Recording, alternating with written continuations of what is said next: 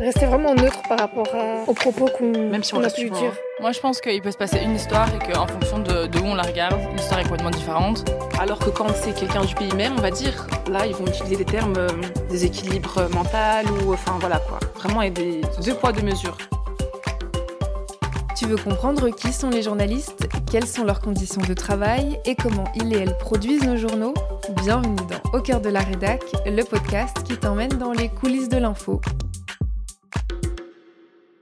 Bonjour et bienvenue dans ce troisième épisode d'Au de la rédac. Dans le deuxième épisode, on a décortiqué la façon dont les journalistes choisissent leur sujet et l'impact de ces choix sur la société. Aujourd'hui, on va parler de neutralité. Au départ, je pensais l'aborder dans l'épisode précédent, mais au fil des interviews que j'ai réalisées, je me suis rendu compte que cette thématique mérite en fait un épisode spécifique, tellement la neutralité fait débat et prend une place importante dans le discours à la fois des journalistes et du public. Les jeunes que j'ai rencontrés l'ont aussi mentionné ouvert d'esprit aussi par rapport à ce qu'il peut entendre, dans le sens où euh, une personne, enfin un journaliste peut entendre euh, des propos qui va pas pour autant, enfin il va pas, va pas les apprécier et il les transmettra pas. Donc il euh, faut une certaine ouverture d'esprit quoi. Et pas transformer ce que l'autre va dire en donnant en même temps son, son propre avis. Neutralité quoi. Ouais, rester vraiment neutre par rapport aux propos qu'on même si on, a pu humain, dire. On reste humain malgré pour une partie de la profession et du public, journalisme rime donc avec neutralité et ou objectivité. Mais de quoi parle-t-on exactement?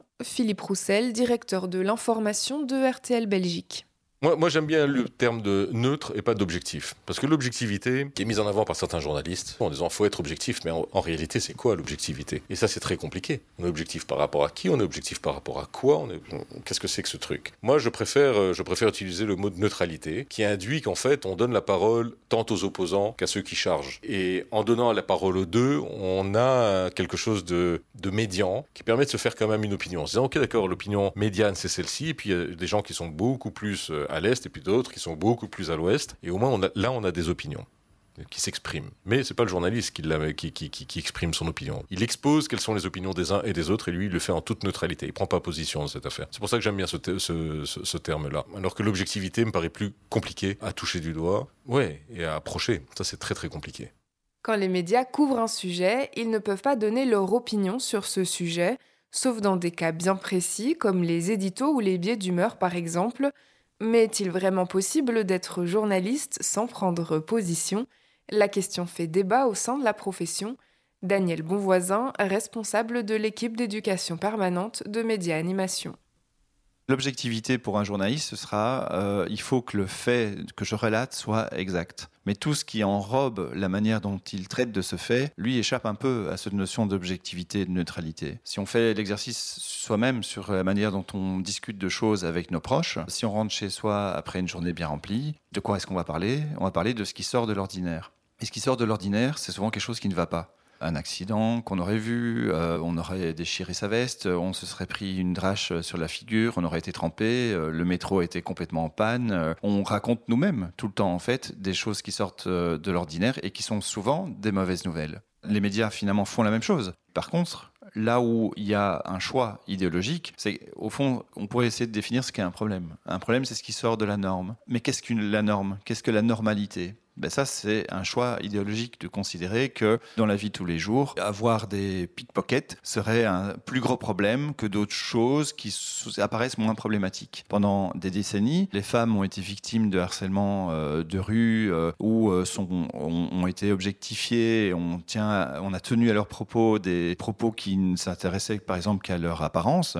Eh bien, on a très longtemps considéré que c'était normal ce n'était pas un problème. Il a fallu des mouvements euh, féministes comme MeToo, par exemple, pour soudain dire arrêtons, euh, c'est un problème. Et c'est devenu du coup un problème. Alors je ne dis pas que le problème s'est résolu, pas du tout. En tout cas, aujourd'hui, c'est un sujet. Ce qui n'était pas le cas avant. Quelqu'un qui se faisait siffler dans la rue, une femme qui aurait, pourrait se plaindre de harcèlement euh, sexuel dans la rue, eh bien, il y a 15-20 ans, on aurait sans doute considéré que c'était la norme. Aujourd'hui, on considérera que ça n'est pas la norme. En tout cas, on le dira. Le phénomène se reproduit, mais on le dira. Donc tout ça pour dire que le choix des problèmes que l'on raconte, lui, par contre, dépend aussi de, de vision idéologique. Et donc forcément, quand les gens qui choisissent les informations partagent une certaine vision de ce que devrait être la norme, ils choisissent des histoires qui contreviennent à cette norme. La fraude sociale apparaît plus problématique à beaucoup euh, de médias que la fraude euh, des riches euh, qui cherchent à faire échapper leur argent au fisc, par exemple. Pourquoi est-ce qu'on parle plus des chômeurs qui abuseraient du chômage que des milliardaires qui abuseraient euh, du fisc, alors que les chiffres sont, sont comme une mesure On perd beaucoup plus d'argent avec l'évasion fiscale qu'avec euh, les rares fraudeurs au chômage. Ben ça, c'est un choix idéologique. C'est le choix entre le problème A et le problème B. Je parle du problème A plutôt que du problème B.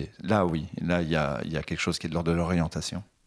Si tu as écouté l'épisode précédent, la ligne éditoriale des médias, tu sais qu'être journaliste, c'est faire des choix. Exemple, avec Sarah Frère, journaliste pour le magazine indépendant Imagine demain le monde et présidente du conseil de direction de l'AJP, l'association des journalistes professionnels. Pour moi, la, neutralité ou la supposée neutralité ou voulue neutralité euh, des journalistes, c'est un débat qui prend beaucoup de place et qui, pour moi, n'a pas du tout lieu d'être parce que, pour moi, la neutralité, effectivement, n'existe pas. Si je décide euh, d'ouvrir mon journal parlé avec l'information A plutôt que l'information B, je hiérarchise l'information, c'est un choix. Et c'est un choix qui n'est pas toujours neutre. Si moi, en tant que journaliste, euh, je choisis de traiter d'une thématique selon un angle A ou un angle B, de nouveau, c'est un choix. C'est le mien, il va coller peut-être à la ligne éditoriale, mais ce sera toujours un choix qui, par définition, n'est pas neutre. Donc l'objectif du journalisme n'est pas d'être neutre. Et ça, c'est souvent là qu'il y a une confusion. Comme ici, il faut, fallait, par exemple, mettre toutes les opinions sur, euh, sur le même pied d'égalité. Mais non, par exemple, on ne peut pas mettre euh, une opinion et un fait scientifique sur le même euh, pied d'égalité. Ça, ça, ça ne va pas. Et donc, pour moi, c'est un faux débat dans le sens où l'objectif du journalisme, c'est la recherche de la vérité. C'est de s'en rapprocher le plus possible.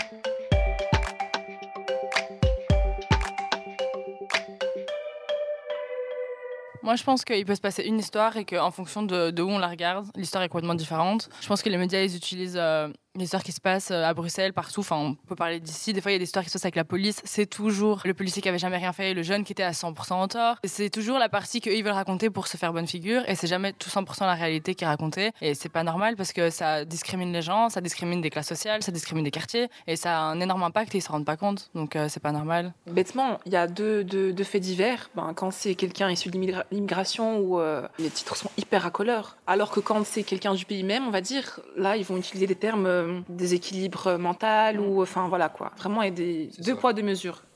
Il y a donc plusieurs façons de raconter une histoire. Le choix des mots et des personnages dépend en partie de qui sont les journalistes qui racontent cette histoire. Sunshim Courrier, journaliste à l'écho et réalisatrice de documentaires sonores, et Maxime Maillet, journaliste pour la RTBF et pour Vivre ici, un média d'information locale et constructive. Aujourd'hui, je dis neutre, ça n'existe pas. On vient tous de quelque part. On a en revanche une honnêteté qu'on doit en fait aux personnes qui nous lisent, qui nous écoutent, qui nous regardent. Et donc, quand on nous dit il faut être neutre ou objectif, pour moi, ça c'est du bullshit. Le fait que euh, j'ai grandi quelque part, que je vienne de quelque part, que je sois euh, femme d'origine asiatique, ça biaise ma manière d'appréhender le monde.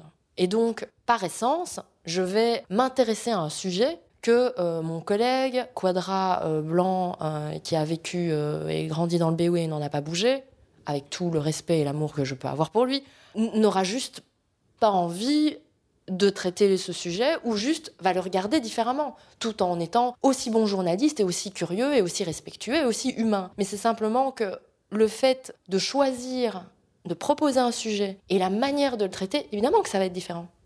Mais le fait de dire d'où je viens, et c'est là où je parle d'Alice Coffin, qui, il y a de plus en plus de médias, notamment engagés, je pense à la déferlante par exemple, dans lesquels tu peux voir, tiens, euh, c'est Machine qui a écrit cet article, qui est-elle? Et le fait de savoir que Machine qui a écrit cet article-là, elle a grandi dans un bled perdu au milieu de nulle part, qu'elle n'a pas fait spécialement des grandes études, ou euh, l'article d'après, c'est une nana qui a grandi euh, au, Liban euh, et qui a fait que des, écoles prestigieuses et qui vient d'un milieu très bourgeois, ça t'aide à comprendre où elle se situe et comment est-ce qu'elle appréhende le monde. Et donc, au final, ça ne veut pas dire qu'elle a raison ou qu'elle a tort, mais quelqu'un qui se dit neutre, mais qui a de toute façon un bagage euh, humain, social, etc., il te fait croire que c'est la réalité, et en fait, pas du tout pour moi, on a aussi des gens qui racontent des histoires, et pour ça, on va mettre des formes, on va mettre du style, etc. Parfois, le style n'est pas très bon, et donc je pense que c'est aussi, il faut tenir compte de ça, qu'un journaliste, c'est aussi quelqu'un qui essaye de, raconter des choses d'une manière un peu fun, ludique, avec des titres un peu accrocheurs, des figures de style questionnables. Ce rôle du journaliste aussi, comme quelqu'un qui raconte une histoire, qui a un style, une personnalité propre, quelque chose qu'on ne connaît pas assez, je trouve. On parle souvent du journaliste comme, comme une espèce de robot neutre qui analyse euh, l'information et qui te fait un compte rendu et sans, sans âme presque de l'actualité. Et je trouve que cette dimension-là, il faut aussi euh, l'expliquer en fait aux gens. En fait, cette, subjectivité est souvent perçue négativement, là où pour moi je l'aperçois positivement. J'aime me dire que le média, le podcast que j'écoute, l'article que je lis, le reportage que je lis, il a une âme, il est fait par un être humain qui a sa propre euh, perception euh, du monde euh, et qui nous raconte cette actualité via son regard. Après, moi, je dois mettre une distance vis-à-vis de ça, me dire, ok, je vais questionner ça, je vais avoir un esprit critique, me dire, est-ce que je suis d'accord ou pas avec cette perception-là? Est-ce que, bon, d'un point de vue journalistique, est-ce que j'aurais fait ça comme ça ou pas? Pour moi, la subjectivité n'est pas quelque chose de mauvais, à la condition d'être transparent d'être clair sur ça, de dire voilà, moi je viens de là, j'écris de, de, ça, etc. Plutôt que de parler de neutralité, certains et certaines journalistes préfèrent donc parler d'honnêteté et de transparence.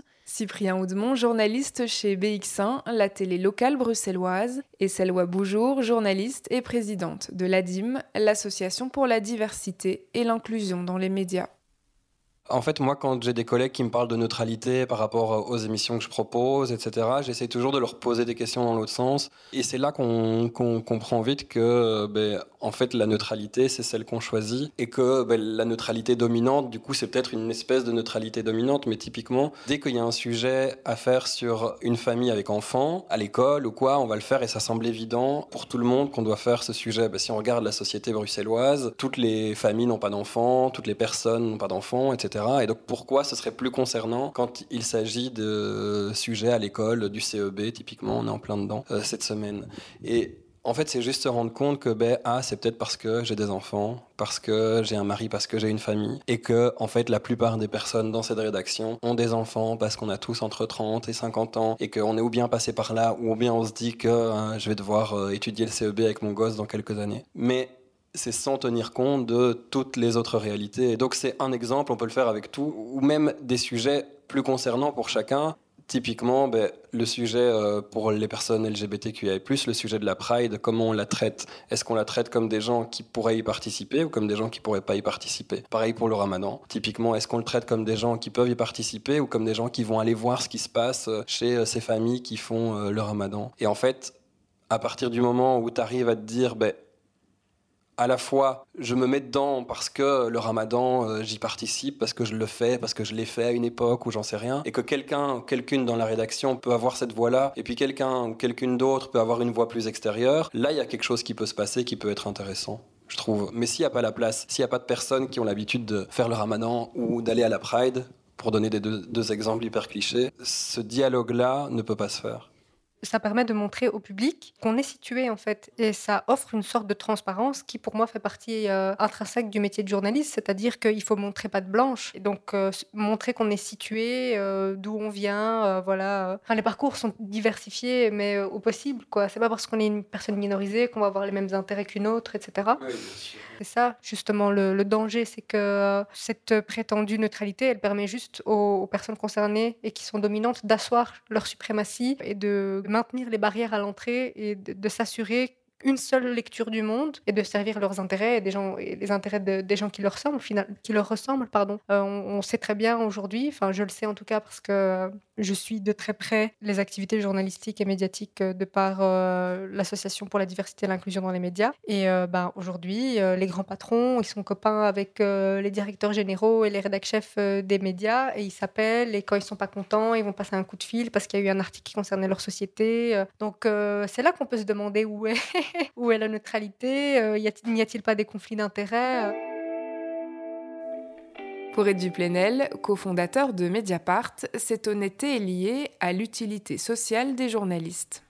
Je n'ai jamais apprécié euh, l'injonction à la neutralité ou à l'objectivité, euh, parce que ce sont des mots piégés. Euh, dans ce métier, quand on choisit un titre, on fait un choix. Quand on choisit une accroche, on fait un choix, c'est-à-dire le début d'un article. Quand on choisit de mettre en valeur tel sujet au début d'un journal, on fait un choix. Donc il y a toujours des choix, il y a toujours une hiérarchie où intervient une part de subjectivité liée à ta sensibilité, à tes convictions, à tes priorités. Non, le bon terme que nous devons revendiquer, c'est l'honnêteté. Ça veut dire ne pas tricher, ne pas tricher euh, sur ce qui est le béaba de notre métier. Notre métier et notre utilité sociale, ce n'est pas de produire des opinions. Tout le monde a des opinions et avec le numérique, pour le meilleur et pour le pire, tout le monde peut aujourd'hui exprimer directement son opinion sans passer par un journaliste, par la médiation d'un professionnel de l'information. Donc tout le monde peut dire ce qu'il pense. Nous, journalistes, on pense aussi des choses et parfois on se trompe. On a aussi des préjugés, voire des convictions honorables, voire euh, des œillères. Donc quel est notre rôle social?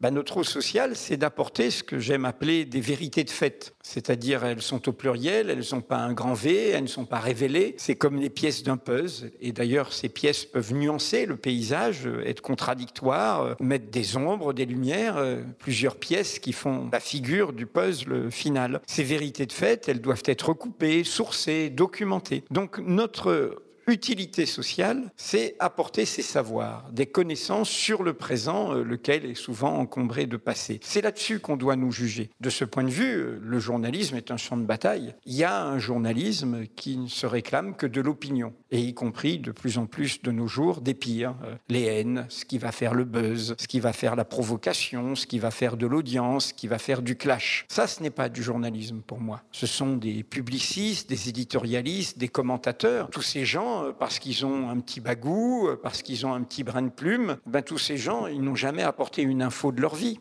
Ils ne savent pas ce que c'est un reportage, ils ne savent pas ce que c'est qu'une enquête, et ils ne trouveront dans le réel que ce qui les arrange, que ce qui rentre dans un cadre préconçu. Nous, c'est autre chose. Nous, c'est justement aller à la rencontre d'une réalité qui parfois va nous déranger, et accepter de la traiter, accepter de la montrer, penser contre nous-mêmes. Pour moi, dans le journalisme, il y a une notion essentielle qui est le déplacement. Justement, nous avons ce privilège. Nous ne sommes pas euh, que dans notre milieu. Nous pouvons aller euh, chez des gens très riches ou chez des gens très pauvres, découvrir des réalités effroyables ou des réalités merveilleuses, peu importe. Mais c'est ça qui fait le sel du métier. Et j'ai toujours dit qu'un journal, on doit le juger sur cette honnêteté-là. Il est normal qu'il y ait un pluralisme de l'information. Donc euh, des journaux ont des hiérarchies différentes, des priorités différentes. Mais le bon critère, c'est est-ce que ce journal se trompe ou est-ce qu'il ne s'en trompe pas?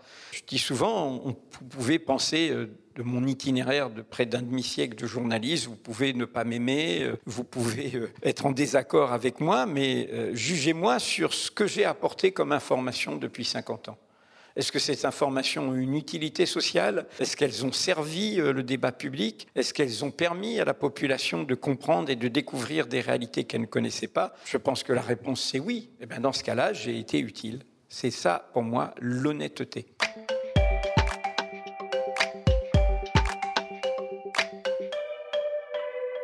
Tu viens d'écouter plusieurs visions de la neutralité et de l'honnêteté journalistique. Au-delà des opinions de chacun et chacune, il est crucial de se demander ce qu'en dit la déontologie, c'est-à-dire les règles et les devoirs qui régissent le travail des journalistes. Réponse avec Muriel Hano, secrétaire générale du CDJ, le Conseil de déontologie journalistique.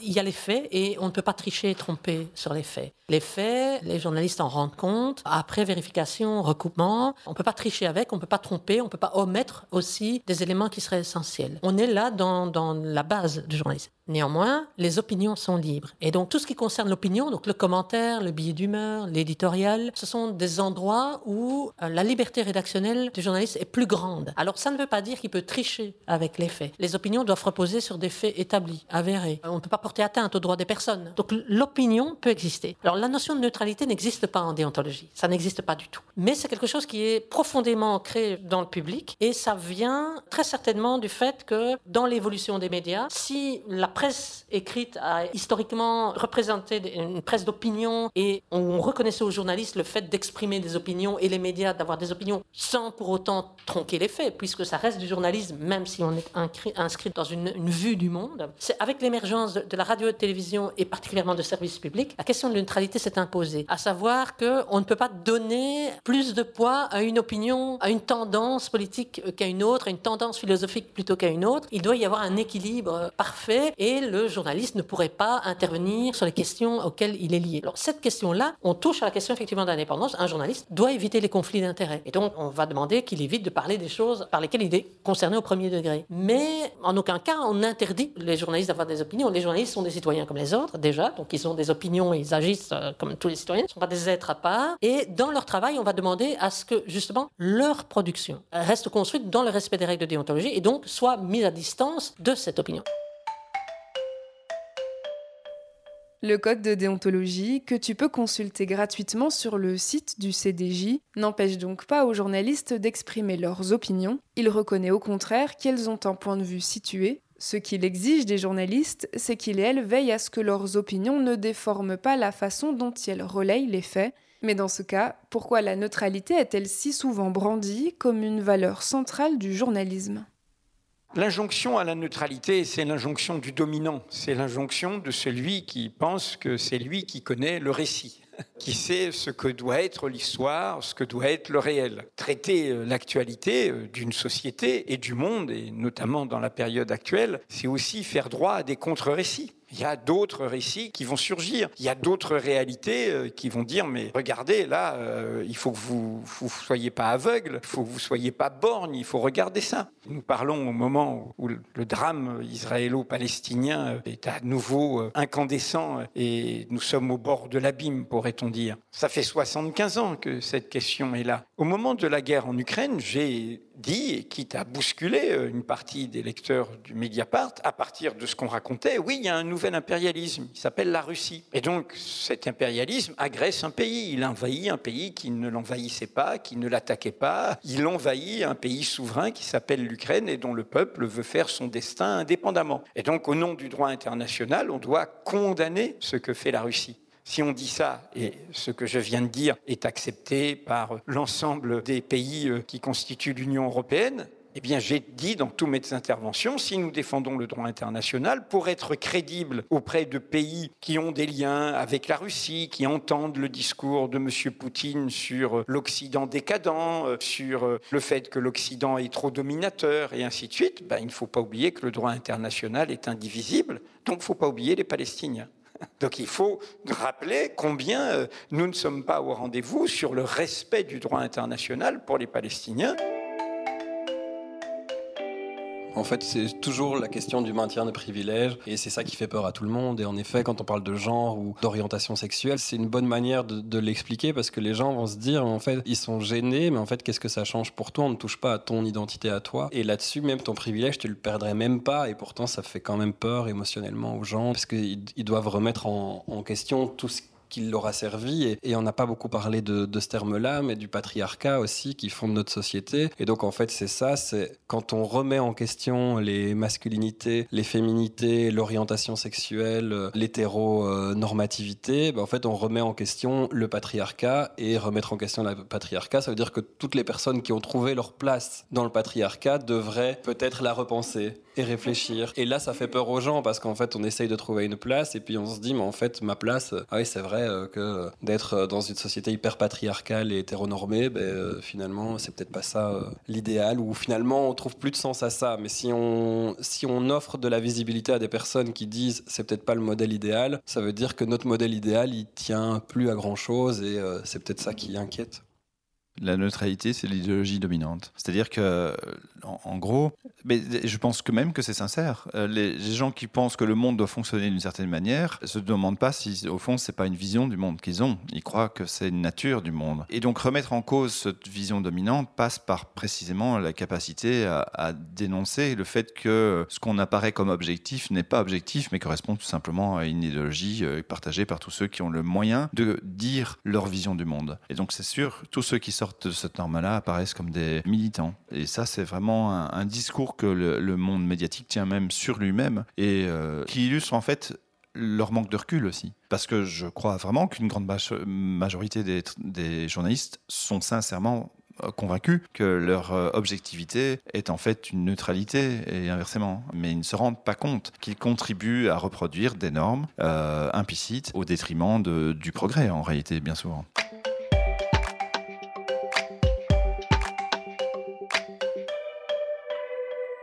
Au fil de ces trois premiers épisodes d'Au cœur de la rédac, l'un des éléments que je tenais à souligner, c'est la position de pouvoir qu'occupent les journalistes les rédactions ont le pouvoir de décider comment et avec qui raconter le monde.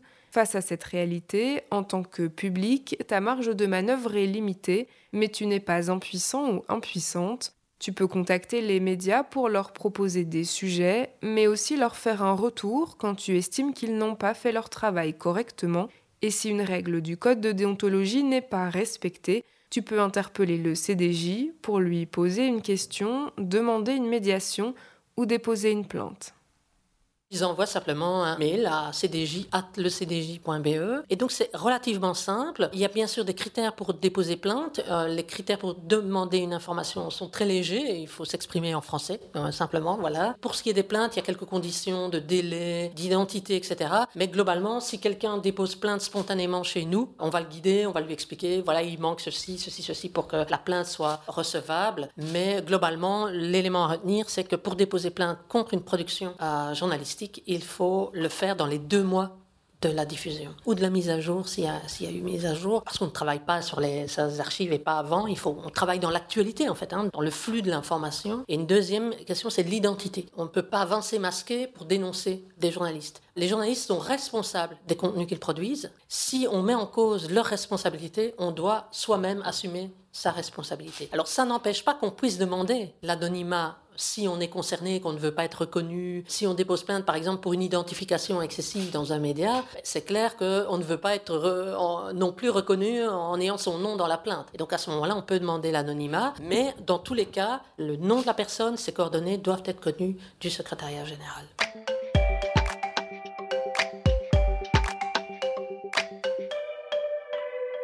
Tiens, c'est maintenant plus sur les enjeux liés à la neutralité journalistique, les débats qu'elle suscite et surtout le fait que le code de déontologie n'en fait pas mention. Je te donne donc rendez-vous dans le prochain épisode pour découvrir les règles de base qui figurent dans ce code de déontologie journalistique. On discutera aussi du marketing de l'information, c'est-à-dire de l'équilibre que les médias doivent trouver entre t'informer correctement et te convaincre d'acheter leur contenu. Merci à Lou, Shifa et Yasmina pour leur participation à cet épisode. Au cœur de la rédac est un podcast réalisé et produit par Sarah El Massaoudi pour l'ADIM, l'Association pour la diversité et l'inclusion dans les médias, avec le soutien du Conseil supérieur de l'éducation aux médias et de la Fédération Wallonie-Bruxelles. On se retrouve avec plaisir sur les réseaux sociaux de la DIM si tu as envie de discuter du podcast ou pour tout projet et intervention pédagogique. À bientôt!